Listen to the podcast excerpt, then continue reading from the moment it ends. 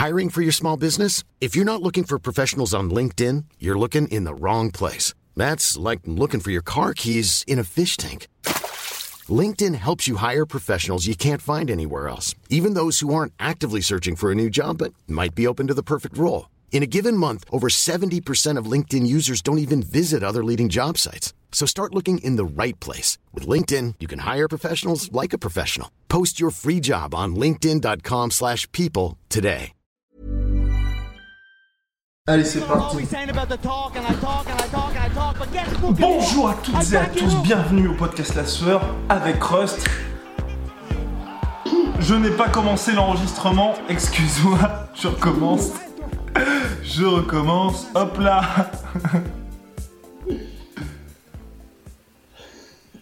Je disais donc, bienvenue au podcast La Sueur avec Rust. Yo Il est de retour. Petit, bref, récapitulatif de l'UFC 222. Brian Ortega, superstar, on s'est planté méchamment sur le pronostic, mais pouvait-on s'attendre à une telle démonstration en striking de ce cher Brian? Non, la réponse est. Enfin, bon, un petit peu on pouvait, parce qu'il y avait des indices comme quoi il, avait une il savait vachement gérer son allonge, il a les points lourds, il se diversifie vachement, etc. Mais comme c'était contre Frankie Edgar, euh, le consensus c'était quand même qu'il allait probablement se faire doubler au niveau de la vitesse, de la technique, etc. Point n'en fut. euh, point n'en fut. Alors après, euh, je vais bon, je vais, je vais pas faire style que c'est moi qui ai- que c'est mon analyse, mais en gros j'ai regardé l'analyse de Chael Sonnen du combat et ce mec-là a toujours des points de vue intéressants et Oui. il disait et en regardant le combat, c'est vrai que c'est pas faux, il disait, tu me diras ce que t'en penses, qu'en gros le- les premiers temps, les premières minutes du combat, Frankie Edgar avait vraiment la dominante. Mhm. C'est-à-dire qu'il commençait à vraiment gérer les distances. Mais Ortega était très relax, je le trouvais extrêmement relax. Et c'est sa marque de fabrique. Et, et justement, et c'est ce qui fait qu'en fait, il n'a jamais paniqué, alors Ouais. qu'il sentait que clairement l'avantage commençait à être pris et euh, Edgar commençait à installer son rythme. Et en fait, le point, de, le point Goldwyn du combat, ça a été. À un moment donné, il y a une espèce de rapprochement, un espèce de clinch qui se fait, et Ouais. Edgar tente un double leg, il me semble, et il se fait prendre en guillotine. Et en fait, alors du coup, il faut le savoir quand même euh, que tous les pratiquants de Jiu-Jitsu, on l'a dit et répété, le disent, une fois qu'Ortega vous choque, vraiment, c'est un. C'est comment dire, c'est différent en termes de, en termes d'étranglement. C'est Ouais. pas les mêmes étranglements que le command des mortels et le command des combattants pro. Et en fait, Edgar a dû sentir, oh putain, ça j'en veux pas, ça j'en veux pas. Et en fait, à partir de ce moment-là, il a été beaucoup plus hésitant. Et du coup, il s'est dit, je veux pas retenter euh, de double leg, ou en tout cas, quand il l'a Ouais. retenté, parce qu'il a retenté une fois, il n'était pas aussi sûr de lui.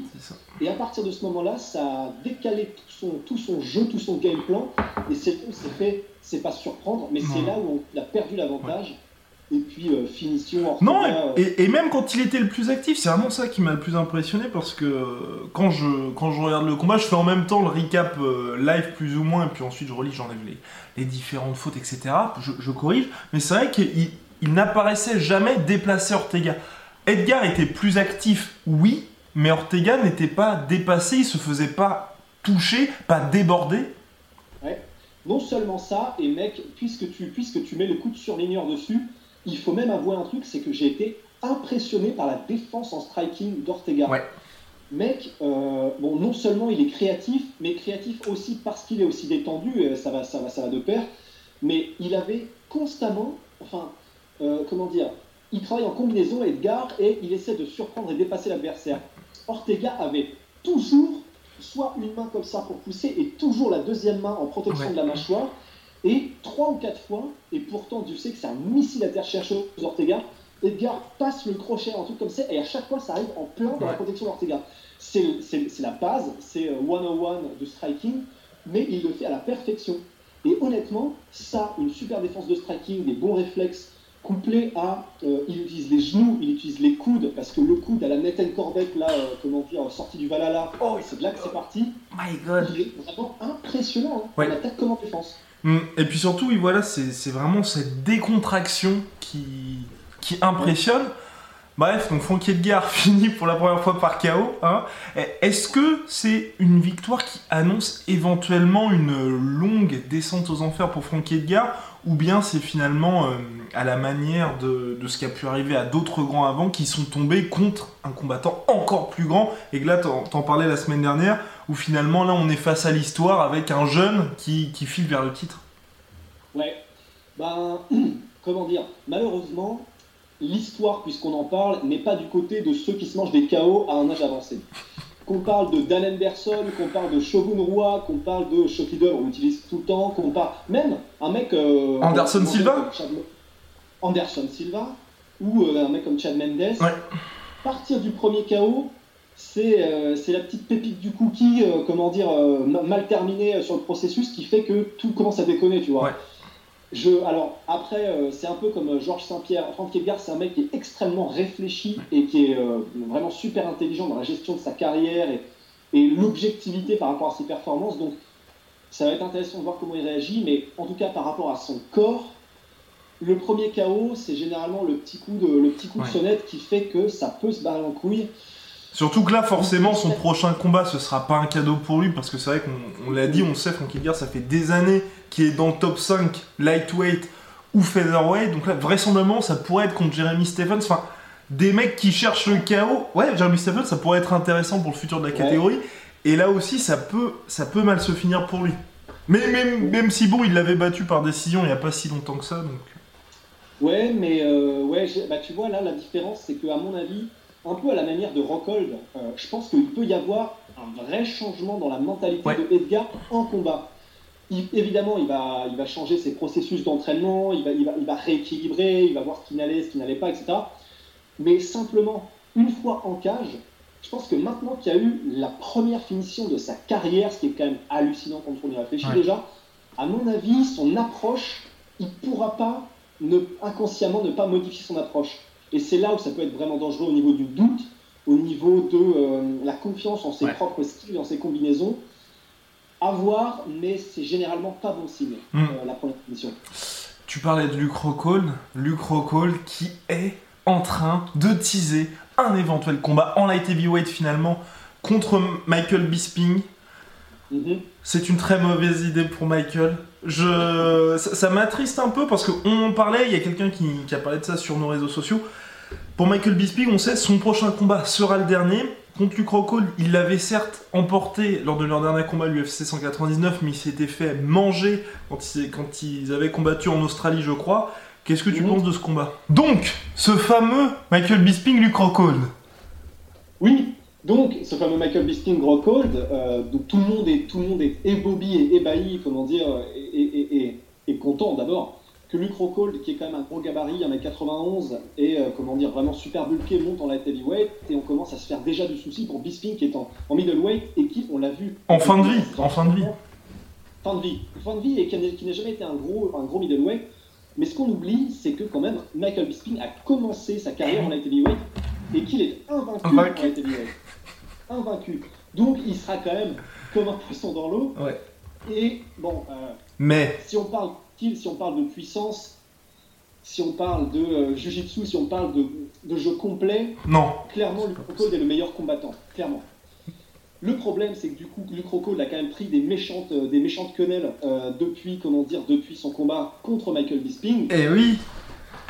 Et il peut, il peut, il peut toujours se passer ce facteur plus de confiance, ce facteur, ça peut se reproduire. Mais ça resterait sur un malentendu. Enfin, je, veux dire, sur le papier, comme tu l'as dit, sur le papier, on ne voit pas Bisping partir, mais moi, ce qui me ferait plaisir, c'est un peu un plaisir coupable avec, euh, ce combat-là, c'est que je préfère voir Michael Bisping partir en affrontant Rockhold, quitte à perdre assez, de manière assez violente, que d'affronter Machida et de gagner par décision.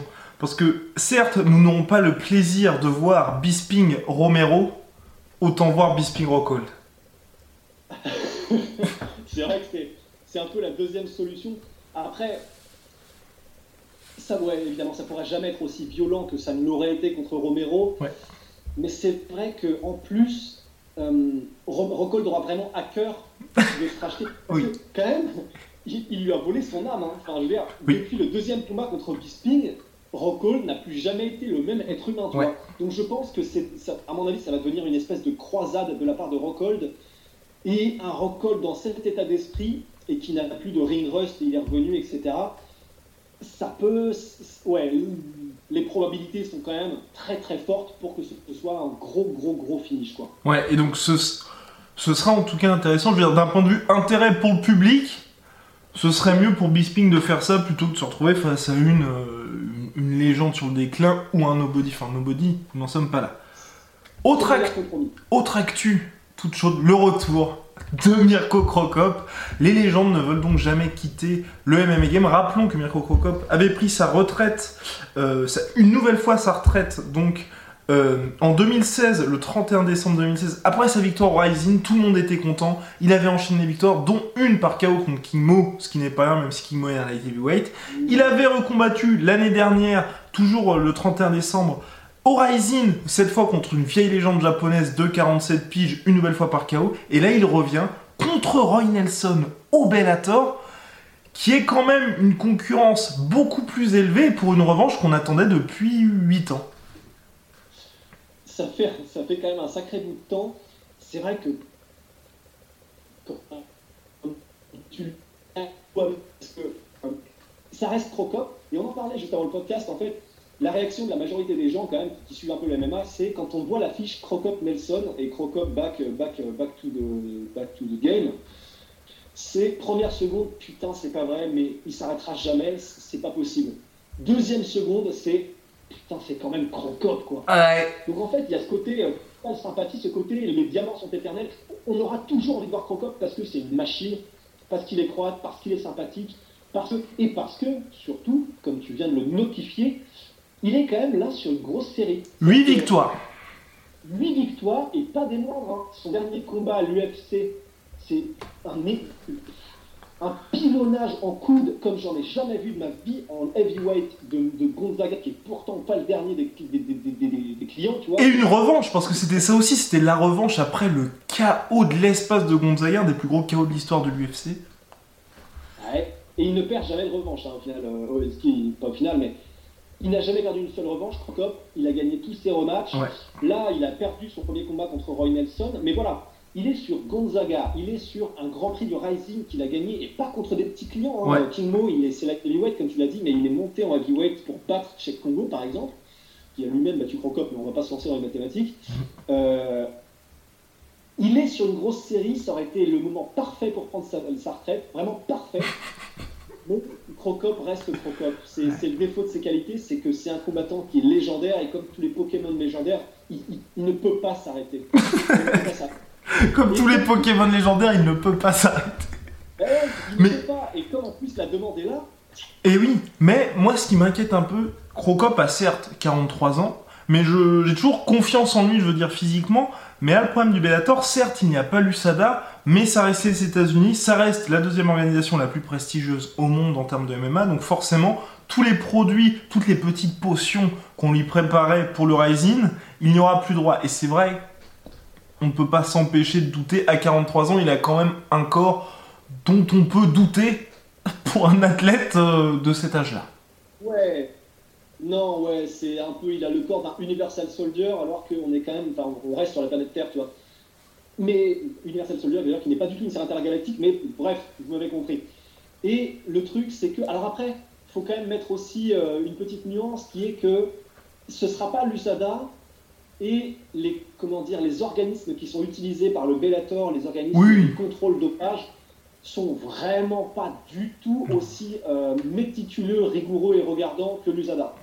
Donc, il pourra pas se bourrer. Alors, attention, attention, parce qu'on n'a jamais dit que Procop se dopait, euh, genre, euh, out in the open. Il y a possibilité. Il a, il a eu, à un moment donné, l'UFC lui a d'ailleurs chié dessus avant de le reprendre, comme quoi il, a, il avait copé pour un truc, mais bon, c'est que son épaule se remettait, un peu comme Anderson Silva les stéroïdes au début, parce que là, clairement, il abuse. Mais euh, voilà, il ne pourra pas prendre les mêmes suppléments s'il en prenait qu'au mais il pourra quand même maintenir un certain état de forme qui, pourra, qui lui permettra de faire le show. Et comme tu disais, c'est contre Roy Nelson. Et Roy Nelson, on peut quand même briller contre Roy Nelson, tu vois. c'est pas, pas Ernesto Houst qu'on met en face. Donc, on peut avoir confiance. Et, à la limite, j'ai même envie de dire, même si c'était euh, genre un gros pont du Bellator comme Matt Mitrione ou un truc comme ça, j'aurais quand même confiance parce que Crocop, c'est un vrai heavyweight maintenant. Et c'est un gars qui est tellement talentueux et qui a tellement passé sa vie euh, dans les sports de combat que la pépite peut toujours sortir. comme on l'a vu avec Gonzaga, on ne peut jamais s'attendre à ce que va faire Crocop. Donc, j'ai confiance aussi, paradoxalement, mais euh, à voir dans quel état il arrive. Quoi. Eh oui, c'est la fameuse question que tout le monde se pose. L'autre question, évidemment, Fedor Emelianenko est signé au Bellator. Cette fameuse revanche que l'on attend depuis 2015, que personne n'a plus envie de voir véritablement aujourd'hui. Non, mais, personne mais, mais sauf qu'ils sont bien capables de le faire. Et ils le vont le faire, à mon avis. Bah, de toute façon, euh, d'une promotion qui a fait euh, Kimbo Slice contre Dana 5000, je pense qu'on peut s'attendre à, à peu près tout, euh, tous les combats transgenres. Je pense que tout peut y passer s'il le pouvait, tu vois. Après, je pense que il y a une limite qu'ils ne franchiront pas. C'est qu'avec tout le respect que j'ai pour ces combattants qui sont légendaires, je parle de Royce Gracie, Ken Shamrock, etc. Il n'y a pas le même capital légende, parce que Royce Gracie qui est une légende, mais qui n'a pas le, les skills et qui n'a pas la même place dans le cœur des fans euh, qu'un Fedor ou qu'un Crocop. Rappelons que Chuck Liddell est actuellement en négociation avec le Bellator. Ouais. mais alors, oui, c'est vrai, mais t'as raison. Mais quand même, là où, là où je mettrais la nuance, c'est que Fedor Crocop, ouais. c'est un des plus grands combats, si ce n'est le, plus grand combat de tous les temps. Ouais. Tu fais pas un, tu, tu fais pas un remake. Euh, bon, J'allais dire Dune, mais si. Euh, j'allais dire Alien, mais si. Euh, bon, tu fais pas un remake de. Allez, allez, je l'ai, je l'ai, Gangs of New York. Tu voilà. Tu peux pas, tu peux pas te permettre, euh, dans le cœur des fans, de d'associer Crocop versus Fedor à un truc en demi-teinte, en demi-molle. Je sais pas, là à mon avis c'est vraiment l'extrême limite et je pense pas qu'ils risqueront de, de, de, décrédibiliser un, un, combat aussi légendaire et deux légendes euh, telles que Fedor et Crocop. Je pense que c'est l'ultime On verra. Moi, ça me fait peur parce que, rappelons également que le Bellator est en train de, de discuter pour un, un Vanderlei Silva, Vanderlei Silva contre notre cher Rampage Jackson 4. 4 4, putain. on, est, on, en est un peu, on a un peu le même délire, tu sais, dans les jeux vidéo que euh, Final Fantasy 47, tu vois. À un moment donné, arrêtons. Le seul problème, c'est que I'm Sandra, and I'm just the professional your small business was looking for. But you didn't hire me because you didn't use LinkedIn jobs. LinkedIn has professionals you can't find anywhere else, including those who aren't actively looking for a new job but might be open to the perfect role, like me.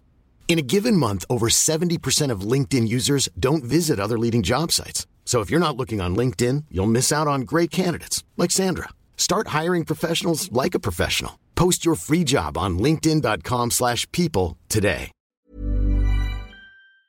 Ça, mais Arrêtons. Ça, ça est fou là. Et c'est ça. Tu le, mets, tu le mets en Arizona ou un truc comme ça dans une arène de 10 000 personnes, elle est pleine à craquer, hein, c'est mm. clair. Et puis, il y aura toujours, il y aura toujours, euh, il y aura toujours des, des, des gens pour regarder parce que ça reste beaucoup plus connu que, euh, comme par exemple un mec, euh, je sais pas, Sean, Sean O'Malley à l'UFC ou un truc comme ça. C'est des vrais noms et des noms household, comme on dit, mm-hmm. vraiment des noms cimentés. Ils n'auront pas de raison, ils sont, c'est la technique du Bellator, c'est de mettre un gros combat, même si c'est complètement n'importe quoi, pour, pour, pour que ça amène les lumières et les projecteurs sur Bellator. Donc voilà, ah, mais voilà, ils sont prêts à tout. Sauf, je pense, j'espère, je croise les doigts, Inch'Allah, sauf euh, Fedor Krokop, quoi. Please, s'il vous plaît. Please, ne le faites pas. Be Bellator, Scott Cooker, si tu nous regardes, ne fais pas ça. Ouais.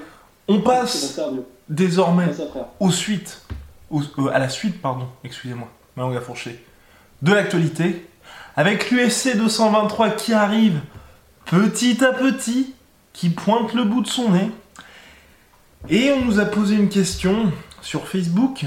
Qu'est-ce que l'UFC est en train de faire avec les catégories féminines?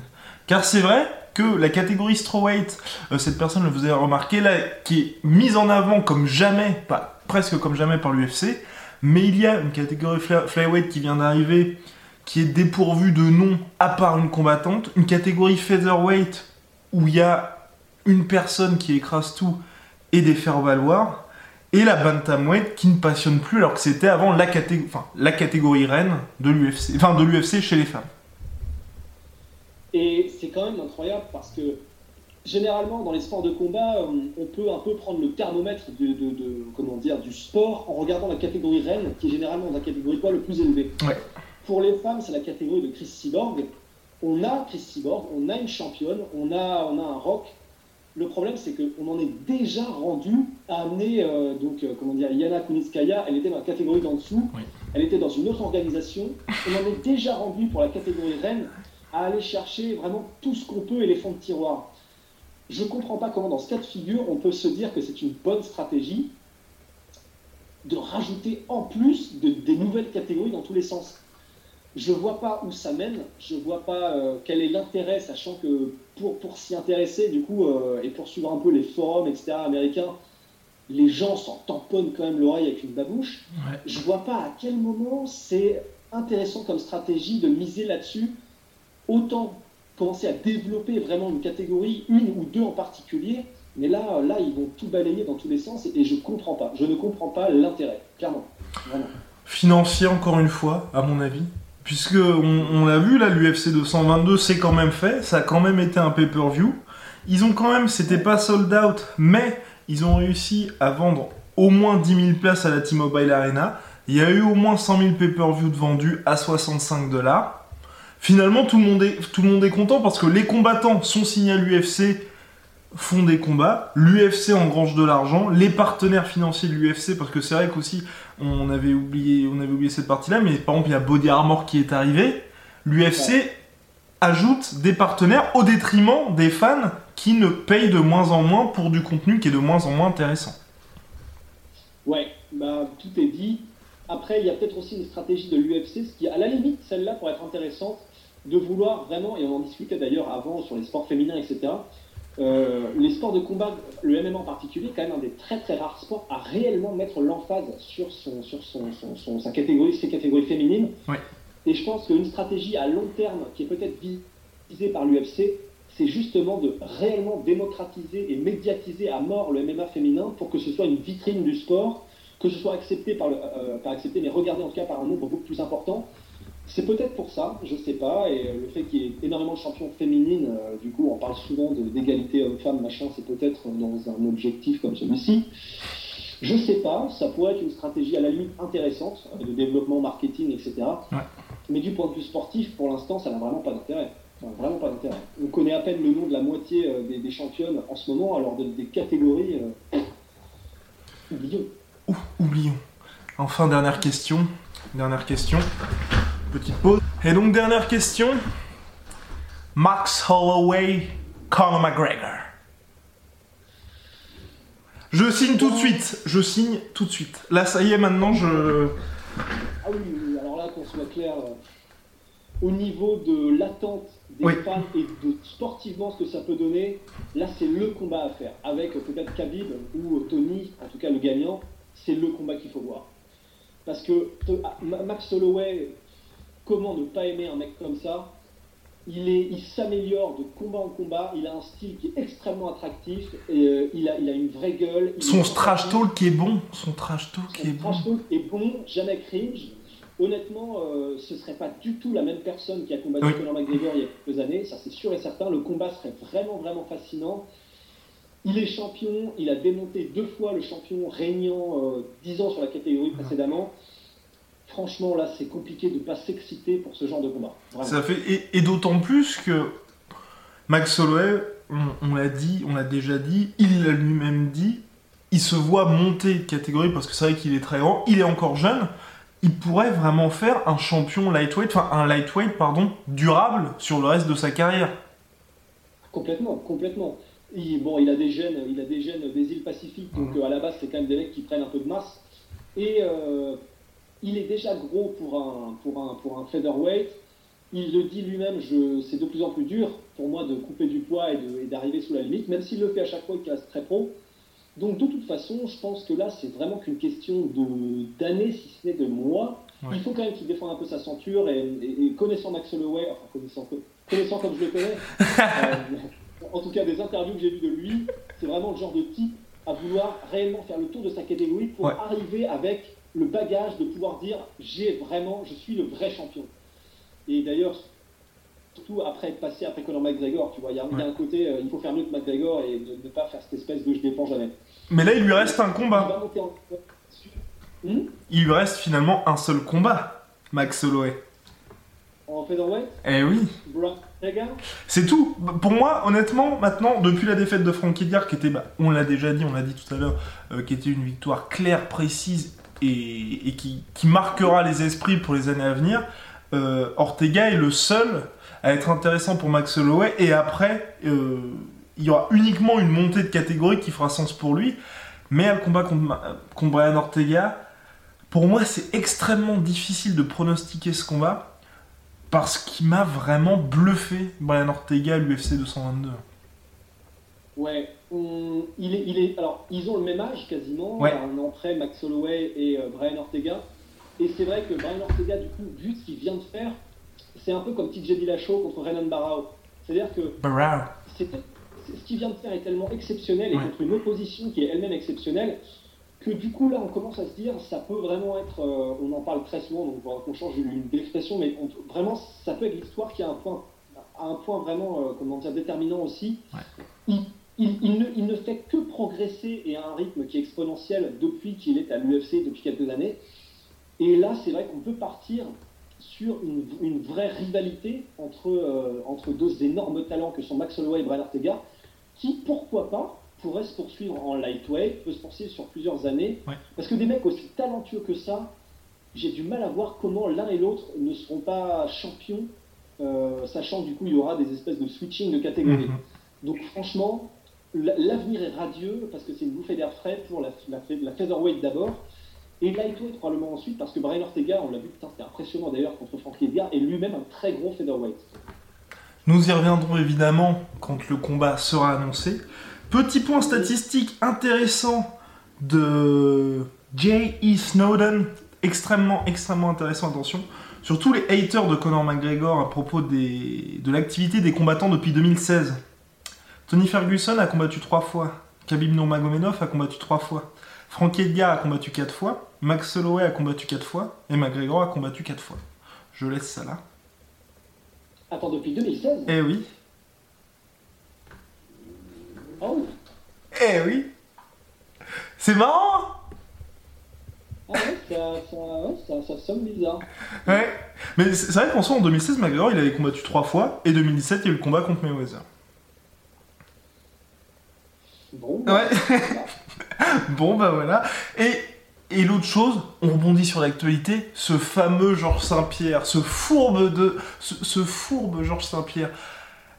Son interview, j'ai- adoré. J'ai adoré parce que j'ai perdu beaucoup de poids. I'm ripped, Ariel. I'm ripped. Je peux combattre en 185, 170, 155. McGregor, je suis là. Ne m'oublie pas, Connor. Ne m'oublie pas. Vraisemblablement, il le veut. Voilà, tu l'avais prédit, tu le prédisais déjà euh, depuis euh, quelques années. Voilà, c'est- plus un secret pour personne. Euh, il est revenu pour faire la tournée des légendes Georges Saint-Pierre. Ouais. Et là, c'est voilà, clairement, on va peut-être avoir une défense de ceinture de McGregor, espérons. mais et après, on se dirige vraiment vers un clash des titans. Ouais. Georges Saint-Pierre, Conor McGregor. Ce qui veut probablement dire aussi, je ne sais pas si ce sera en 2018, Mm. mais ce qui veut probablement dire aussi qu'on va encore nous ressortir le coup, euh, enfin Dana White va encore nous ressortir le coup du c'était la meilleure année de l'UFC de tous les temps. Et il aura raison statistiquement parce qu'en Voilà. termes de pay-per-view engrangé, la somme, ils auront tout défoncé. Mais ce sera nier le fait que c'est en déclin. Donc euh, voilà, un espèce de rebelote du Mayweather-McGregor en termes de paysage général et Voilà. de déni de la réalité. Mais euh, voilà, ce sera un combat qu'on, on va pas se mentir, qu'on regardera et dont on se pissera dans l'œil pendant trois semaines avant. Donc bon, Mais d'un autre côté, je ne peux que comprendre Georges Saint-Pierre, car c'est vrai que hum, en, so- en 77, moins de 77, donc sa catégorie welterweight, il a plus rien à prouver et il risquerait effectivement beaucoup contre Tyrone Woodley. ouais, c'est clair. Et voilà, maintenant, maintenant là où il en, vu où il en est de sa carrière, Ouais.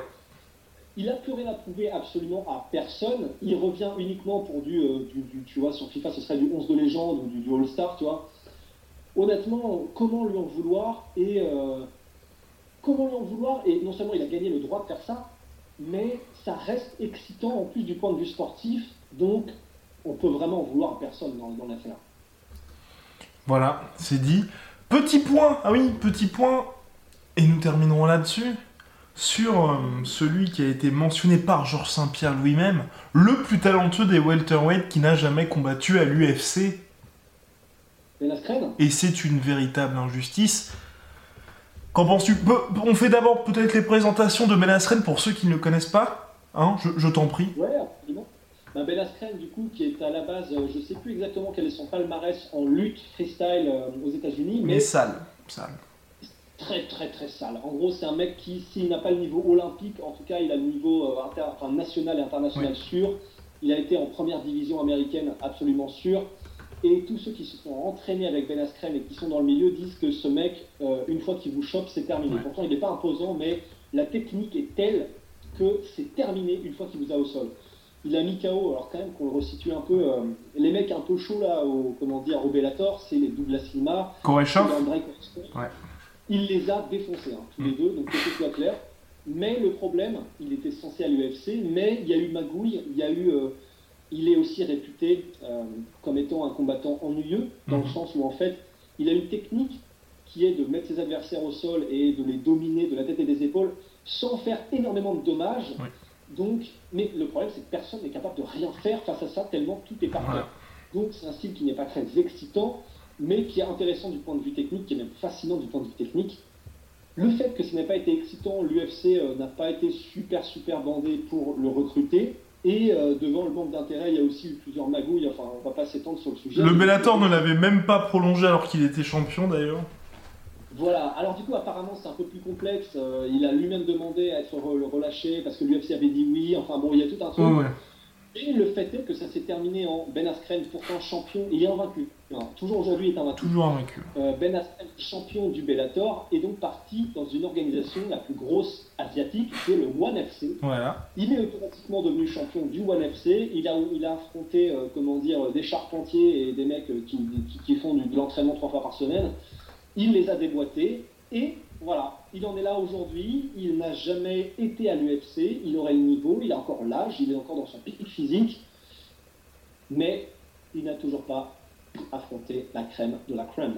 Mais c'est. Je trouve ça rageant, mais d'un autre côté, je comprends l'UFC parce que c'est vrai qu'un combattant comme Ben Askren est tellement dangereux qu'il l'emporterait contre à peu près tous les combattants. Je, je comparerais un petit peu à Demian Maia, en encore moins spectaculaire dans le sens où il n'y a pas ce côté anaconda. Et c'est vrai que pour une organisation comme l'UFC, la seule chose qui peut être intéressante avec Ben Askren, c'est le fait qu'il soit américain. Mais sinon, concrètement, tous les combattants classés de Rafael Dos Anjos, enfin, tous les contenders, il leur marcherait dessus. Et d'autant plus que c'est celui qui s'entraîne et qui entraîne, c'est plus dans ce sens-là, qui entraîne Tyron Woodley en lutte. Donc vraisemblablement, s'il devait y avoir un, combat entre les deux, on sait, on sait vers où ça irait Bon, après, on sait où ça irait, euh, pas sûr, parce que quand même Tyrone Woodley a un truc que n'a pas et que n'aura jamais Ben Askren, c'est de la putain de Black Dynamite. oui.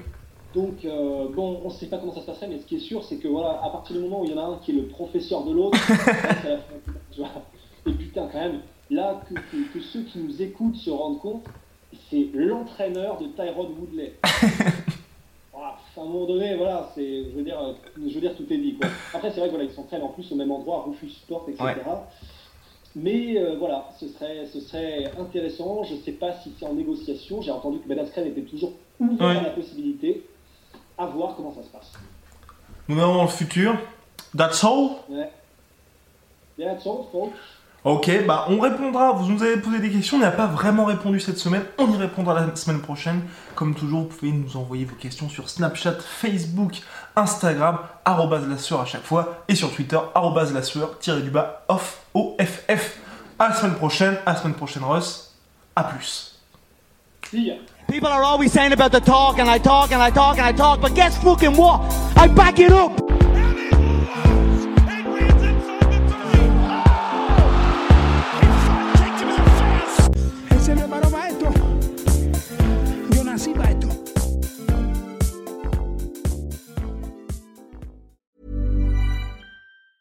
The secret to summer ready skin is here. Osea's number one best selling Andaria algae body oil, clinically proven to instantly improve skin elasticity and transform dry skin to silky, soft, and unbelievably glowing. Its signature scent of freshly squeezed grapefruit, cypress, and mango mandarin transports you to sun kissed summer days. Get healthy, glowing skin for summer with clean vegan skincare from Osea. Get 10% off your first order site wide with code GLOW at OseaMalibu.com. Et voilà, c'est la fin de votre épisode du podcast La Sœur. Si ça vous a plu, n'hésitez pas à nous mettre les 5 étoiles sur Apple Podcast ou sur Spotify. Vous pouvez aussi nous laisser un petit commentaire, ça nous aidera beaucoup. Et si vous voulez aller plus loin avec nous, vous tapez La Sueur sur toutes les plateformes ou sur les réseaux sociaux, vous nous trouverez. Et là, vous nous écoutez très certainement en audio. On est aussi en vidéo sur YouTube, mais également sur Snapchat. Là encore, vous tapez la et on sera là. Merci de votre fidélité et à très vite pour de nouvelles aventures.